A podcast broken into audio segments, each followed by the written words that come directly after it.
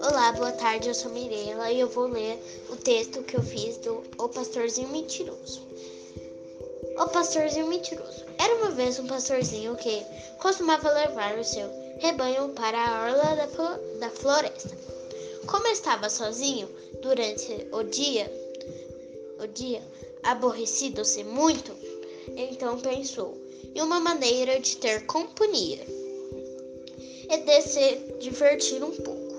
Voltou-se para a direção da aldeia e gritou: Lobo, lobo, os camponeses estão atacando a cidade, estão atacando as casas e os moradores.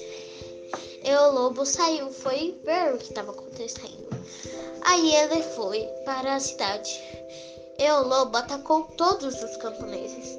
E os camponeses e os camponeses saíram correndo. E todos ficaram bem. Enfim, muito obrigada e tchau.